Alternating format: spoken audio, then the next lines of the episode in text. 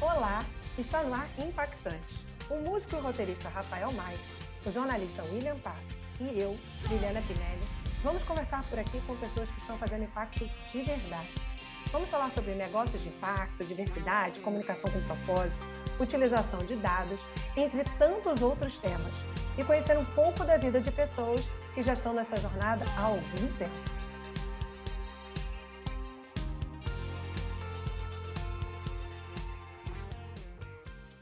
A gente vai conversar hoje com o chefe João Diamante, que saiu do complexo do Andaraí para trabalhar num restaurante de sucesso no alto da Torre Eiffel, em Paris, e voltou para o Rio para criar o projeto social Diamantes na Cozinha. Oi, João, obrigada pelo seu tempo. A gente sabe que você está nessa correria de mil projetos ao mesmo tempo, é no meio de uma pandemia.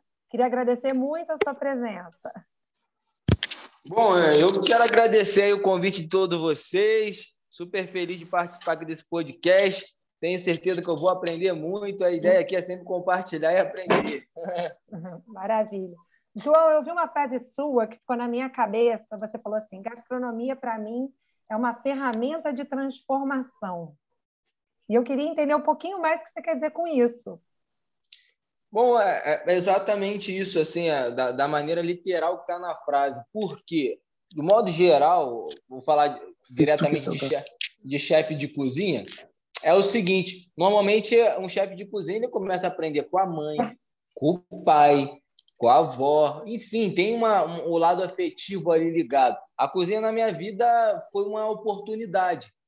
E talvez eu nunca fui um aluno assim, não, não é que é exemplar, mas nunca fui um aluno nota 10 na escola, 10, 10, eu sempre fui um aluno da média. E eu comecei a transformar minha vida quando eu conheci a gastronomia. E ela me deu arte, cultura, educação, que toda a questão da alfabetização, quem me deu isso foi a gastronomia. E por isso que eu agrego isso e falo que gastronomia é uma ferramenta de transformação, sobretudo no modo de atuar na educação, sem ser um, um, um passar de conhecimento maçante, é um passar interativo e agregador. Ô, João, você veio lá da Nova Divinéia, sacou? é, comunidade que você até me explicou essa semana, eu não conhecia, eu, embora eu conheça muito bem ali a Zona Norte, Juca, Chaca, bem dentro do, do, andar aí onde fica a sua comunidade, é, Chacara do Céu, Borel, aquela galera toda ali. Cara, é, as referências na comunidade. Você se tornou um chefe de cozinha. As referências na comunidade, cara, se você pensar de 20 anos para trás para agora, pensar nos tempos de hoje, a gente tem muita coisa, mas ainda assim ainda acho muito muito carente. Ainda precisa, ainda, é, é, é, ainda a gente ainda precisa de desdobramentos profissionais, referências artísticas, referências novas de tudo, cara. Até o esporte, sair do futebol que eu adoro, da capoeira, sacou? A favela tem muito disso. Os projetos sociais que acontecem lá, futebol, capoeira, o hip hop que é maneiríssimo, mas eu ainda acho que ainda podia ter mais profundidade, ter mais mais é, a referência com muito mais é, possibilidade. A gastronomia, por exemplo, é uma coisa que eu acho incrível. Como é que chegou a gastronomia de fato? Você fala assim, meu irmão, é isso que eu quero fazer na comunidade. Foi na comunidade? Então, Rafa, como você falou, é, a, gente tem algumas referências por conta da, da, da nossa história, né? o futebol e tudo mais. E a gastronomia, assim, nunca foi inclusa como cultura dentro da nossa história. A gente acabou, a gente já tinha a nossa cultura gastronômica, que era basicamente em cima da mandioca, é, em cima de toda a cultura indígena, e foi onde que foi desenvolvida a nossa gastronomia. O restante foi tudo dos colonizadores, né? A gente acabou é, aí levando a cultura alimentar dos colonizadores, tanto o modo de se comportar, como agir e tudo mais a gente acabou pegando muito dos europeus, portugueses, franceses, alemães, é, que quando aqui chegaram, implementaram esses costumes. E a gastronomia não estava inclusa nisso. Então, a, a, hoje em dia, é, os grandes responsáveis pela evolução da gastronomia brasileira também são europeus, como o chefe Cloitro Agro, Laurent Suador, é, a galera que chegou aqui e desenvolveu uma gastronomia que eu posso chamar de alta gastronomia. é, utilizando nossos ingredientes por uma dificuldade de não ter os ingredientes deles, eles acabaram utilizando nosso ingrediente e deu muito certo isso, para ter em vista quanto que o Brasil é a potência.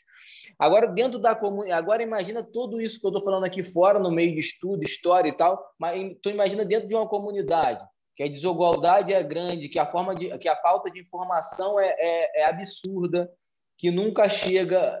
Dificilmente você vai ter uma referência como gastronomia dentro de uma comunidade. Sobretudo que a gastronomia é uma profissão muito elitizada é, hoje. É, se você pega aí é, na época da escravidão velada, vou falar assim velada porque a escravidão ainda não acabou, mas eu te falo na época da escravidão velada, é, é, os, os pretos, as pessoas pretas que eram escravizadas, é, uma das dos castigos das profissões era a cozinha.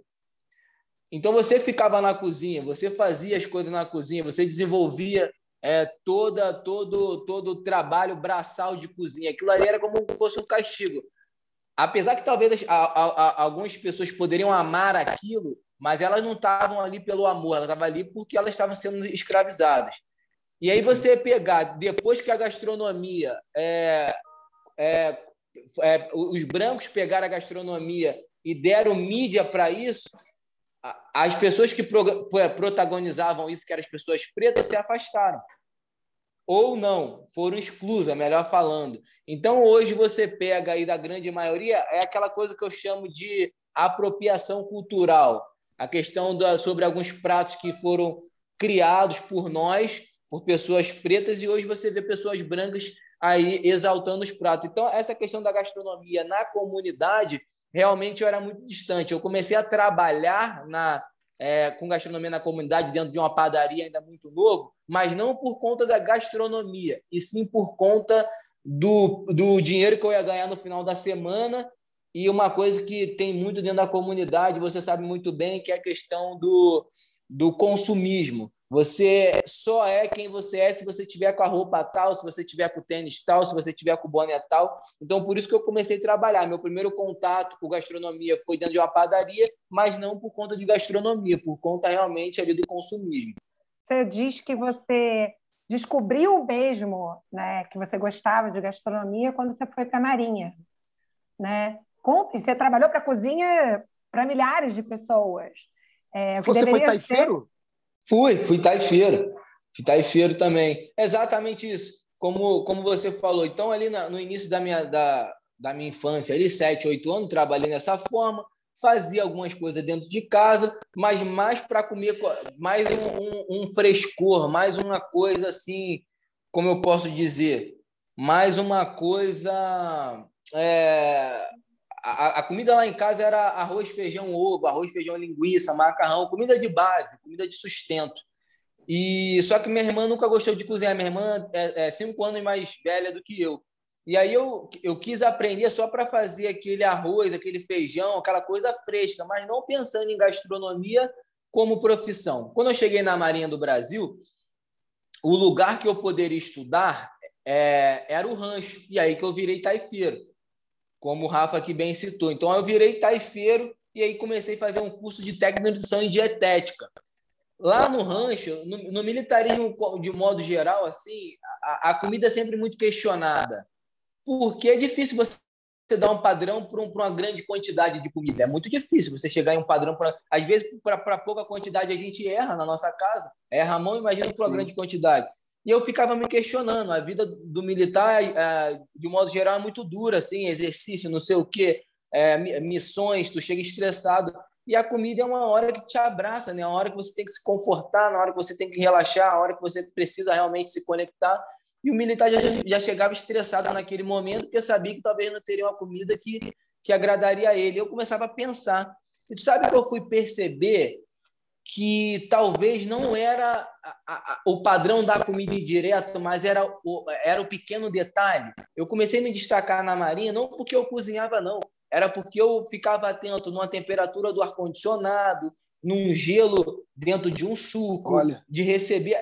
Eram os pequenos detalhes. Eu comecei a cozinhar depois. E aí que eu me apaixonei Olha. pela gastronomia. Porque isso que eu estava fazendo era através da gastronomia. Era o modo de realmente de você hospitalizar, de receber, de amar a outra pessoa. Não é que a comida, de, de, é, em um determinado momento, a comida já vinha pronta de outro quartel, a gente só colocava ali. Mas aquela coisa do ar-condicionado numa temperatura agradável, o suco numa temperatura legal, já mudava toda, toda o sentido da coisa ali. A galera já saía assim, nossa, que maravilha. Era uma coisa assim absurda. E aí eu saí desse rancho é, e fui para a Praça Dharma, onde servem os oficiais, que é onde tem uma etiqueta ali, montagem de mesa, é, é, toda, toda a questão de, de etiqueta é, dentro da, da Marinha. Aprendi muito essa questão, virei auxiliar de cozinha do, do cozinheiro de autoridade. Cozinheiro de autoridade, para quem não conhece, é um cozinheiro de um comandante, porque na história, na gastronomia, a, a nossa Marinha ela é baseada nos costumes da Marinha inglesa. E aí, na Inglaterra, aqueles grandes chás, aqueles grandes eventos, um grande rei tem um grande cozinheiro. Um almirante, abre parênteses, é considerado como fosse um rei. assim. Então, ele tem um cozinheiro, tem todo o staff, cozinheiro, motorista, secretária. E todo cozinheiro da Marinha que, que realmente almeja planos de carreira dentro da Marinha quer chegar a ser cozinheiro de almirante. E aí eu virei cozinheiro de autoridade, eu virei auxiliar de cozinheiro de autoridade e depois, com a oportunidade, virei cozinheiro de autoridade. É, fiz um prato bacana, ali eu já estava estudando, já estava pesquisando, já estava incrementando, já, tava, já tinha aprendido muito com o cozinheiro de autoridade.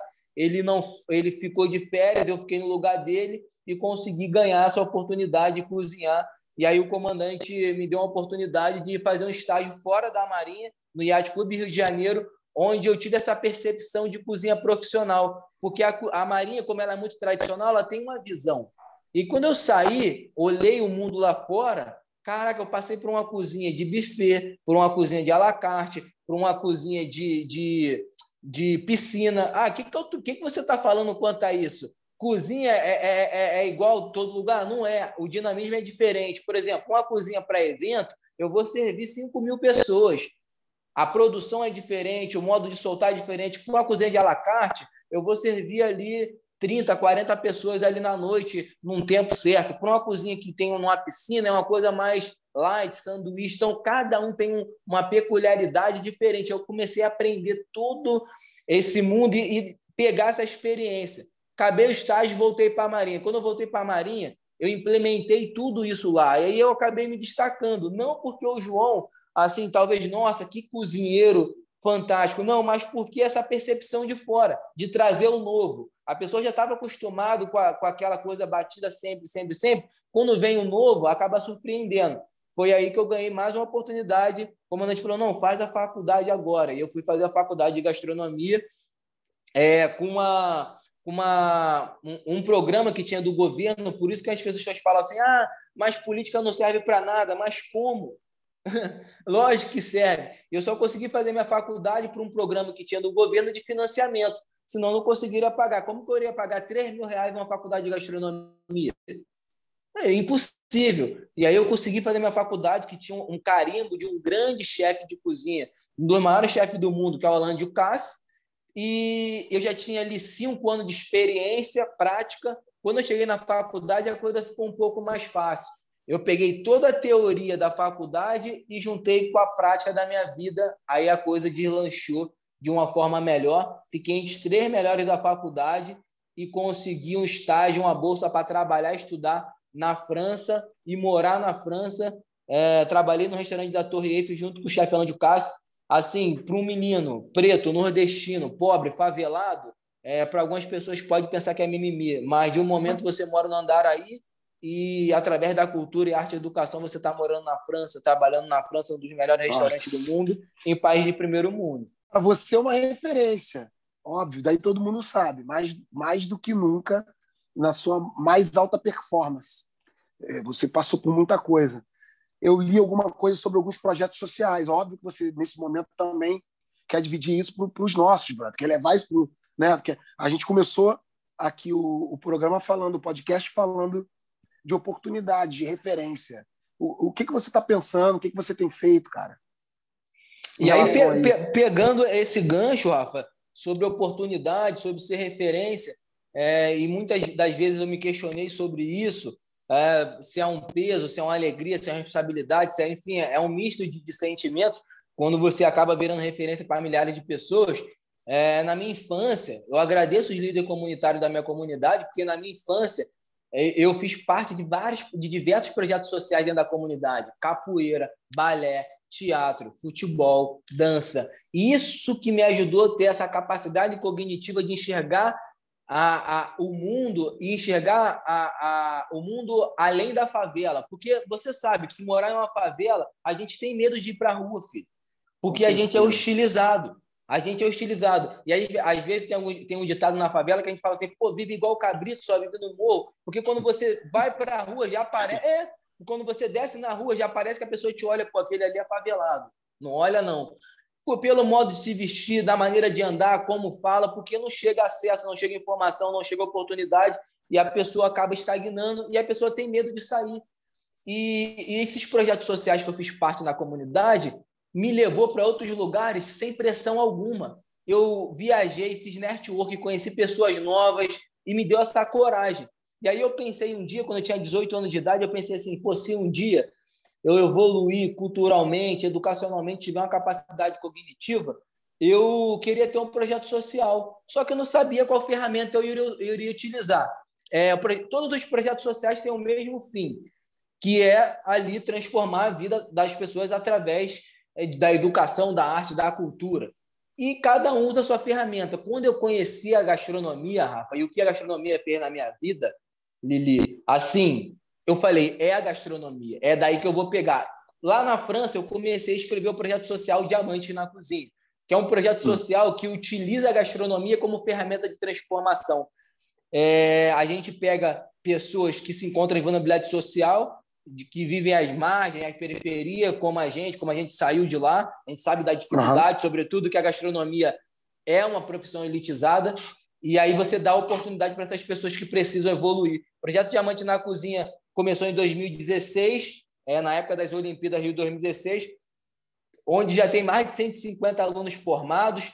Hoje, por conta da pandemia, a gente está com as turmas online, já passamos pela comunidade do Alemão, agora estamos no Andaraí, previamente indo para a Cidade de Deus e a CDD, e a gente quer tentar alcançar o Brasil todo, porque agora a gente está online. Então, assim, é, a, a, o Brasil vai ficar pequeno para o diamante na cozinha para conseguir já é, mais, já é pequeno. Mais, mais, na vida das pessoas. E aí a pessoa aprende lá, desde plantar, cultivar e colher até finalizar um prato, tendo aula de empreendedorismo, é, técnica de cozinha, técnica de confeitaria, panificação, é, marketing digital. Então ela sai dali com uma visão de empreendedorismo gastronômico e de técnica de gastronomia ampla mas o objetivo, um, um dos objetivos reais do Diamante na Cozinha é que, é, é que essa pessoa saia empoderada de lá e sabendo que pode estar aonde ela está, quando ela quiser estar, e sem ser realmente ali uh, ser atingida por qualquer tipo de preconceito, porque ela vai saber combater isso facilmente, e isso vai dar um, uma força e uma, uma garra para ela, entendeu? Eu ia fazer uma pergunta que eu acho que ela até ficou já respondida, porque é, eu vi que você passou seis meses lá em Paris, teve uma, um convite para ficar e disse: não, vou voltar. E aí eu queria te perguntar era isso, né? Porque assim, o sonho de todo mundo, né? Quero ser gastro... eu vou trabalhar com gastronomia na França, né? O polo né, da gastronomia. E aí você teve essa oportunidade de falar assim: não, vou voltar para minha cidade. Lili, essa é a pergunta que mais me fazem. Eu sou questionado até hoje. Mas a resposta está aí. A resposta está aí. Todo mundo está vendo a resposta porque eu voltei. É, é, é basicamente isso. Assim, é, se você pegar todas as pessoas que, que, tem que ganham uma oportunidade, sobretudo com dinheiro público, é, dinheiro do, do nosso país, que, que a gente dá cada centavo, cada tintim, é, e vai para outro país, que é, que é o objetivo, porque é primeiro mundo, tem outras possibilidades de crescer, e fica, e depois reclama do Brasil, como o Brasil evolui? Qual é a contribuição que você vai dar para o seu país, para a sua sociedade? E por que você quer cobrar se você não contribui como? Você não chegou até ali sozinho. E você tem vários empresários aí que às vezes fala na questão da meritocracia, que é o seguinte: é, ele está falando que não pode ser assim, que não pode ser aquilo, que é a política de assistencialismo e tal, tal, tal, mas ele está pedindo um empréstimo para o BNDES. E aí? O BNDES, esse dinheiro do BNDES sai da onde? Sai dos impostos. Então é muito importante você ter noção como gira e como faz a roda girar. Por quê? É, como gira e como faz a roda girar? Porque você faz parte dessa roda e você precisa contribuir. Quem quis ficar lá não tem problema algum. Evolua, cresçam, vá embora. Mas essa era uma visão do João Diamante. Eu preciso voltar, eu preciso contribuir com a minha sociedade, com o meu país de alguma forma, porque eu não cheguei até aqui sozinho. Muitas pessoas me ajudaram a chegar até aqui. Então, é exatamente isso. Eu voltei por isso e não me arrependo de modo algum. Cada dia só vai afirmando por que eu tinha que voltar e por que eu tive que fazer isso. E recebo hoje milhares de mensagens na internet falando assim: João, eu estou na mesma situação que você e já sei o que eu vou fazer. Eu vou voltar para o Brasil para contribuir de alguma forma. Ô, João, tem algum moleque desse, algum algum moleque negro desse, ou alguma moleca negra dessa, que tu já olha e fala assim, Ih, já era. É, é, é a marca, cara. É a marca tem. da gastronomia, ou o Neymarzinho. Já tem? E tem, cara. Tem assim, a gente tem histórias incríveis. Assim, a, a, a história mais atual. O, o Ismael, ele trabalhou comigo nas Olimpíadas, Rio 2016, e ele era auxiliar de cozinha lá. Eu falei, Ismael, você vai fazer um projeto, nem falei que era meu, você vai fazer um projeto chamado Diamantes na Cozinha. Ele era morador lá de Nova Iguaçu. Porra, já, já, tava com, já tava com três filhos. É, não, não tinha completado ensino médio, uma loucura. Começou a fazer o projeto Diamante na Cozinha. Aí eu assumi a confederação, eu assumi a, fazenda culinária, restaurante dentro do Museu do Amanhã. Levei ele para trabalhar lá comigo, na fazenda culinária no Museu do Amanhã. Aí ele começou a trabalhar comigo fazendo o projeto. Acabando o projeto, ele, ele virou cozinheiro lá dentro da, da fazenda culinária. Saiu do já virou cozinheiro. Aí eu saí do, do Diamante na Cozinha, eu, eu, eu saí da fazenda culinária, fui para outro restaurante e ele continuou lá evoluindo e continuou estudando. Ele foi para outro restaurante como meu subchefe. Hoje ele está na, na África chefiando um restaurante brasileiro. Então, assim. Olha que maneiro, cara. Isso, isso é uma das histórias. Isso, e tem, tem milhares outras histórias que. Isso é, é uma das que mais me, me, tipo, me impactou assim. Preto, pobre, favelado, que vive que vivia às margens, hoje é chefe de cozinha fora do país por conta de uma oportunidade. Então é.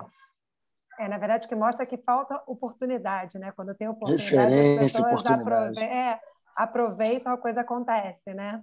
É, Lili, e você sabe que o que eu falo para a galera é o seguinte: é exatamente isso, exemplo, falta oportunidade.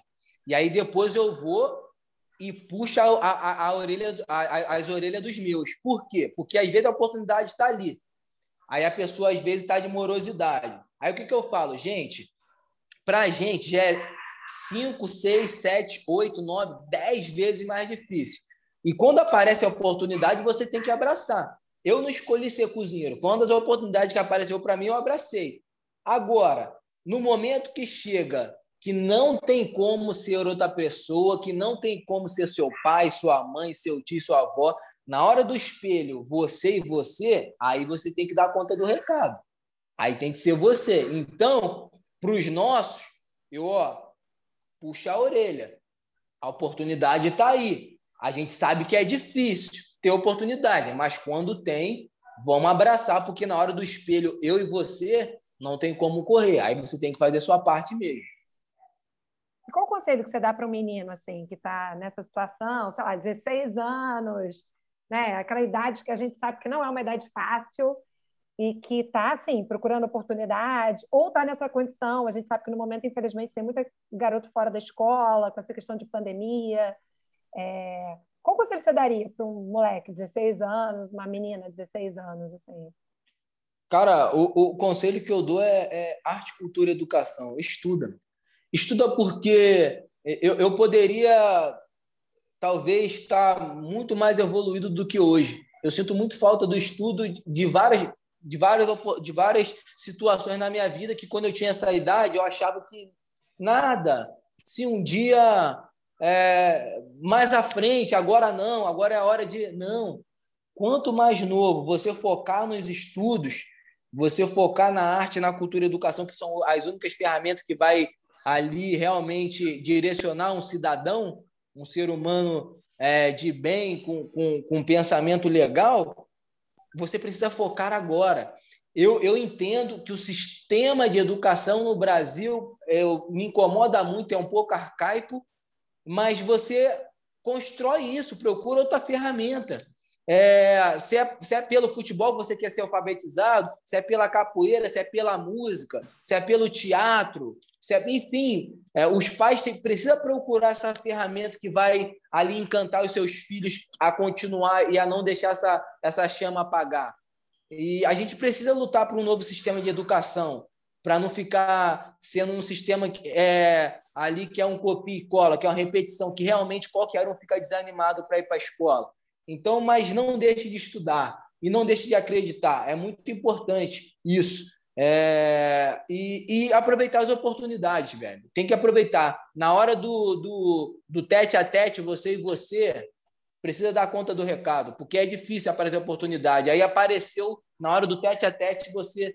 Ah, quando eu vou saber que eu estou preparado? Não tem isso. Eu costumo dizer o seguinte: existe um ditado popular que, que as pessoas falam assim: é, depois da tempestade vem a bonança. Para mim, isso é a maior mentira. Não existe isso. É, depois da tempestade vem a bonança. Nossa vida é uma tempestade todo dia. Todo dia tem tempestade. Ah, da onde você vai tirar a bonança? Como você vai lidar com cada tempestade que tem em tua vida. Então, da maneira que você lidar com cada tempestade que entra na sua vida, você vai tirar a bonança. Se, ah, hoje eu estou dessa forma, então como que eu vou lidar com aquela coisa ali? Como que eu vou fazer para mudar aquilo? E a vida vai ser assim. Nunca vai estar tá assim, agora eu não tenho nada que fazer, nada que estudar, tá tudo certo, o dinheiro está entrando. Não existe. Se vocês estão nessa situação, me fala porque. é, porque... Então, assim, não existe. Não existe. Você precisa ter essa bonança dentro da tempestade. Os grandes sobrevivem dentro da tempestade porque essa é a verdadeira bonança. E deixa eu fazer uma pergunta: como é que funciona? Eu vi que você falou que tem toda uma, uma, uma trilha de conhecimento né, dentro do projeto, mas como é que você seleciona o pessoal que participa do projeto? É, quanto tempo dura? É, como é que é a estrutura do projeto mesmo? O projeto hoje está tá funcionando em dois meses. É, a seleção é para pessoas que se encontram em vulnerabilidade social, que moram à margem, moram na rua, moram na favela, a gente sempre prioriza para aquela pessoa que nunca teve oportunidade de ter curso algum, porque a gente entende que vai ter que ser a primeira oportunidade ali para a pessoa. Mínimo 18 anos, porque mexe com faca e tudo mais. Idade máxima não tem. É, é, e aí a pessoa entra ali aprendendo todas as matérias que eu citei e depois a gente encaminha tanto para o mercado de trabalho ou orienta o próprio negócio que a pessoa já tem. É, porque tem muitas pessoas que já entram empreendendo, sendo empreendedor, e tem muita dificuldade porque por falta de conhecimento. E aí, é, quando você não tem muito conhecimento, você acaba sendo ignorante em alguns certos aspectos, sobretudo no empreender. Que todas as pessoas da faculdade têm a primeira válvula, que é o querer. Todo mundo quer muito, mas o querer não agregado do conhecimento, você não consegue evoluir. Você acaba estagnando, que é a, a coisa que a elite, que a burguesia prende máximo de todo mundo. A questão do conhecimento. Então você precisa adquirir o conhecimento, porque o querer você já tem. Você agregando o querer com o conhecimento, ninguém te segura. É isso Muito que eu ia perguntar, porque às vezes a pessoa tem a técnica, aprendeu a técnica, mas a questão do empreendedorismo mesmo, né? De montar um negócio, ou até de correr atrás de um. Exatamente. trabalhar é a É, e calcular o gás, calcular a luz. É isso, calcular o gás, calcular a luz ver se o, o que você está vendendo realmente está rentabilizando, se você não está sendo enganado pelas compras, se você não está trabalhando e não está recebendo. Então, esse mundo do empreendedorismo, que é cruel, que não é um mundo de fantasia. Ah, eu sou empreendedor, então você é um guerreiro, porque é cruel. É dia após dia de você entender de finança, de marketing, tecnologia, de tudo. Você, e você é você e você.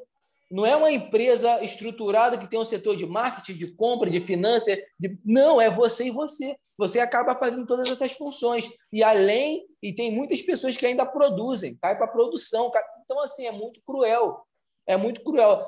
Você cair no erro nessa situação é muito fácil. Eu ia perguntar, e essas pessoas que você está falando, tem vulnerabilidade, aí a pessoa quer empreender, como é que vocês fazem, assim? Como é que vocês ajudam ela nesse começo, assim? Porque eu entendo que a pessoa não deve ter é, um recurso né, financeiro para começar? Tem algum tipo de apoio? Tem? Vocês indicam algum lugar? Vocês encaminham? Como é que isso funciona? Porque eu entendo que é muito difícil, né? Para quem já tem. Então, já eu, eu acredito, eu acredito muito nessa coisa da libertação da, da, da questão do. No início foi até muito cruel, assim, porque o, projeto era seis meses. Como uma pessoa que não tem renda nenhuma vai fazer um projeto social de seis meses, como que ela vai se capitalizar? Como que ela pois é. não dá? Então a gente faz dois meses, dentro desses dois meses, já indicando para algum lugar para fazer é, um extra, para fazer é, para trabalhar em algum lugar, é, para estar tá fazendo network e vendendo o próprio produto dela. Então a gente faz essa rede de contato de network, que é muito importante, para a pessoa começar a ter os primeiros passos dentro do mundo do, do é, empreendedorismo e do negócio, porque a vida dela é um negócio, ela vai ter que aprender a gerenciar a própria vida. E aí ela começa a ter os, os primeiros passos de, de capitalização, de rentabilização e de entender que nem, nem todo dinheiro que entra é, é dela e ela consegue separar e a coisa vai evoluindo. Então a gente tem essa, esses, esses programas dentro do próprio Diamante na Cozinha de indicar para um extra, de fazer um evento, de indicar para um trabalho para ela é poder não acaba desistindo, né? Porque se ficar Exatamente. muito tempo, a pessoa não tem. Desiste não é por que não queira, né? Porque a vida não permite, né? Exatamente. É isso mesmo. Qual foi o maior medo que você teve, assim, durante essa trajetória que ela foi acontecendo, que nem de você, né? A gente vai no, na tempestade, a gente vai vivendo, né? E a gente vai enfrentando essas tempestades. E aí eu estou pensando nesse menino de 16 anos, que está nessa fase, que tem os medos dele. E qual o medo que você acha assim? Eu tinha um medo de, sei lá, né, de alguma coisa, e eu enfrentei esse medo. O João de 16. É, o João Cara, de 16, isso aí. O maior medo é, é porque eu, eu sempre foquei no básico, assim. Eu só estou aqui hoje porque eu só queria ter uma casa, arroz e feijão no prato, só isso. Só que as coisas foram acontecendo assim. Então, Uh, hoje, eu posso falar, hoje, o meu maior medo é de talvez de decepcionar alguém que, que, que. Porque o João também é falho, entendeu? O João tem essa, acaba carregando essa responsabilidade hoje de representar milhares de pessoas, mas o João também é falho. É, de entender que o ser humano é falho, que o ser humano pode errar e tudo mais, e, e, e, e que a gente sempre está aqui para tentar consertar os erros sempre, e sempre tentar evoluir, porque o ser humano evolui dia após dia. Mas na minha infância, meu maior medo era de me decepcionar. Próprio decepcionar o João, porque eu só queria ter minha casa na favela e o que comer. Acabou. Eu não queria nada além disso. Minha luta toda só a minha luta, a minha vida toda só foi lutando para isso. Eu não queria ser o João Diamante, eu não queria ser essa pessoa que eu sou hoje. Então, assim, meu maior medo é realmente de decepcionar os meus. É, e por isso que eu luto, estudo, busco todo dia para tentar manter essa chama viva, porque a gente sabe que no nosso universo, no nosso universo, as nossas referências são apagadas facilmente. Então, Sim, mas... a gente precisa estar tá ali realmente se policiando todo dia. Mas, Negrão, deixa eu te falar uma coisa aqui, cara, para você, do, do, fundo do meu coração. É, já tô aqui, desde a, aquela última entrevista que a gente fez lá, junto lá na Globo News, desde aquele dia eu já queria te falar isso assim. É... quem sou eu para te falar para você não ter mais esse medo? Nós temos medos construídos às vezes até um medo novo que ele ele brotou na minha vida hoje de manhã cara agora de tarde sacou? É, a gente não tem autonomia sobre isso. Ah, principalmente quando vem da nossa cabeça quando brota aqui dentro. Nossa uma coisa que a gente não tem controle. Mas é, eu Vou te falar de todo o meu coração, cara. Eu tenho 41 anos. É, dei, dei, dei, a minha rolezada, passei a esperrangada toda também. E vejo hoje um, um homem como você, cara, é, uma, uma, uma, uma inspiração, um estímulo, um entusiasmo. Se você quiser parar agora, quiser jogar bola, irmão, quiser ser jogador de futebol sênior, não sei se tu é bom de bola, se tu quiser entrar pro mundo do videogame, se, meu irmão, se tu quiser virar é, é, sei lá, cara, piloto de helicóptero, brother, o que você quiser fazer, o que tu já fez dentro da gastronomia com a tua história, ela já vai, ela já vai livrar, ela vai libertar, ela vai transformar, ela vai ela vai inspirar e entusiasmar e levar muitos, muitos, mas muitos moleques e molecas do, do, do eu vou te falar, podia falar das favelas, do Brasil, da América Latina. Não, cara, tua história é uma história para o mundo. Se, se, se você tiver qualquer outro tipo de. de... Um amigo meu, cara, me falou, para não me estender muito, ele falou uma parada assim: Negão, ele é Brão. É um cara que estudou comigo, ele é meu amigo desde 94, é um dos meus melhores amigos, Daniel. Ele falou assim: Negão, não tem jogo ganho. Essa frase é dele: não tem jogo ganho. Se eu quiser virar agora, ele adora avião, virar piloto de avião, mas é dentista. Largar isso tudo aqui, virar dentista, meu irmão, eu vou. Porque, assim, a vida, a, a, o coração me levou para aquele lugar. Só que no teu caso, cara, é, eu, eu, desde o começo você está falando, pô, é, fico com medo, pô, me transformei num cara que, pô, nem, nem imaginava, que talvez nem, nem queria. Mano, você é esse cara aí sinistro que a gente viu no programa ontem, que a América Latina toda viu que, sei lá, a, a Globo passa isso acho que em 180 países. Brother, o mundo te conhece antes. Você já era o cara que inspirou muita gente, muita gente da Nova Divinéia, da Zona Norte, favela da Zona Sul, do Centro, da Baixada Fluminense do Rio de Janeiro, do Brasil. E qualquer, eu tenho certeza que deve ter gente no Capão Redondo, gente em, em, em Paraisópolis, tem muita gente inspirada ontem, mais ainda, por conta da tua existência, negão. É, é, isso daqui é um papo para. Eu vou te pedir para tu nunca mais falar isso, nunca mais fala que, ó, eu não sei se eu quero ser isso. Você já é isso daí. E graças a Deus, cara, graças a Deus, o povo preto, principalmente, tem você desse jeitinho aí, especial, batalhador, guerreiro, maravilhoso, intenso, é, generoso, é, forte, profissional, vai entrar em qualquer em qualquer cozinha do planeta, vai tirar onda, porque passou pelo exército, passou, cozinhou na favela, cozinhou na Torre Eiffel, cozinhou na, meu irmão, no Inter, tu tá pronto, e Papai do Céu te fez assim, ó, desse jeitinho aí, para deixar todo mundo feliz, de fazer desdobramentos, ser referência na vida de muita gente, principalmente do jovem preto. Pô, gratidão aí, irmão. Assim, sem palavras.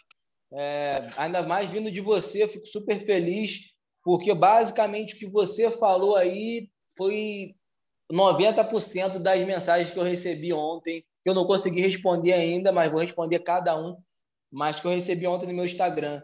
Basicamente o que você falou aí. É... E teve uma coisa que me marcou muito no programa, que foi a voz das pessoas que eu recebi ontem, mas materializada em um competidor.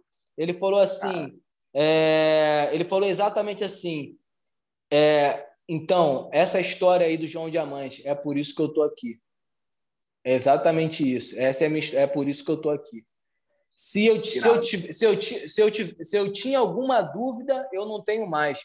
Acabei de ver minha motivação aqui e por que eu estou aqui nesse programa. Porra, aí, meu irmão, Aí, assim, foi isso, entendeu? Foi exatamente isso. Porque, e aí, quando eu fiquei meio em choque, aí veio as mensagens que você acabou de relatar aqui é, no teu discurso. Agradeço aí por toda a percepção e por todo o carinho.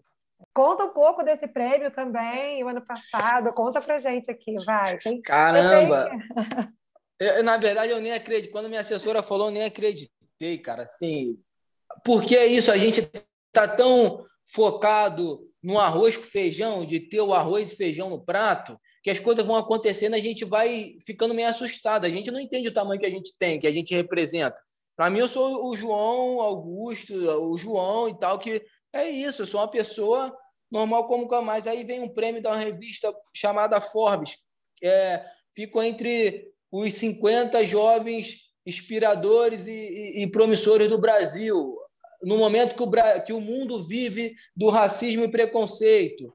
Ah, se eu perguntar para vocês que, qual chefe preto do mundo vocês conhecem, assim, é, é uma turbulência de coisa que chegou junto com, essa, com esse reconhecimento que a gente só tem que agradecer e, e continuar trabalhando. Isso mostra que a gente está no caminho certo, entendeu? Isso é, é um indicativo que, ó, continua por aqui, que esse é o caminho, vocês estão fazendo um trabalho bacana e, e, e, é exatamente isso que eu quero. E uma novidade agora aqui em primeira mão, acho que eu nem anunciei em nenhum lugar, deixei para anunciar aqui no bate-papo com vocês. É um programa que agora eu vou apresentar numa TV fechada chamada no, no canal Uhu. O programa vai ao ar agora dia, dia 17 de maio, às 20h30. É, o nome do programa se chama Garimpeiro do Sabor mais uma vez o João Diamante utilizando a gastronomia como ferramenta. O que, é esse programa? Esse programa eu, eu quero é, ali destacar e visibilizar empreendedores que já fazem um trabalho incrível, mas que são é, invisibilizados por algum motivo de, da sociedade, como ou estar tá com empreendimento dentro da favela, ou ser LGBTQIA, ou ser preto, ou ser, enfim, por algum motivo ele está invisibilizado, que ninguém dá mídia para ele, e a gente vai lá buscar essa mídia, a gente vai lá levar o holofote para ele, porque é fundamental. O nome do programa se chama exatamente Garimpeiro do Sabor. É Muito garimpando maneiro. essas pessoas que, que, que realmente merecem estar com o holofote e acaba não tendo por algum tipo de preconceito ou desigualdade que o nosso país venha a ter. João, só tenho a agradecer, porque além de tudo que você faz, ainda é generoso com todo mundo, assim, é muito... É, amei o papo, realmente. Saio mais uma vez emocionada, já tinha falado que eu tinha ficado emocionada com ontem com a sua entrevista. Eu acho que é inspirador é, que esse seu, seu exemplo, seu discurso chegue para muita gente, assim, porque realmente eu acho que é aspiracional, né? Quando você olha, você quer, você vê que é possível, apesar de todas as dificuldades. Parabéns, obrigada. É... Muito obrigado, João. Muito obrigado, Negão. Estou aqui, me segurei para não chorar algumas vezes. Que entrevista boa, que bate-papo incrível.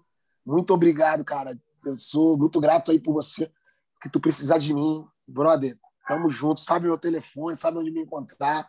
Te amo, legal. Amo tua existência, amo tua vida. Muito obrigado. Pô, sem palavras, assim, para agradecer o convite de vocês.